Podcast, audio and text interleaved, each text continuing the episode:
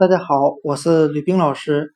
今天我们来学习单词 date，d a t e，表示日期、约会的含义。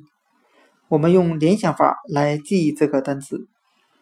我们可以把 date 中的 d a 联想成单词 day，d a y，表示天和日子的含义，再加上 t e。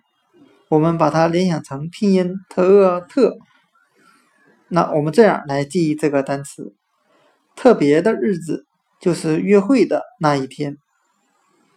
今天所学的单词 date，日期约会，我们就可以用单词 day，d a y 表示天和 t e，我们把它拼写成特特，特别的那一天。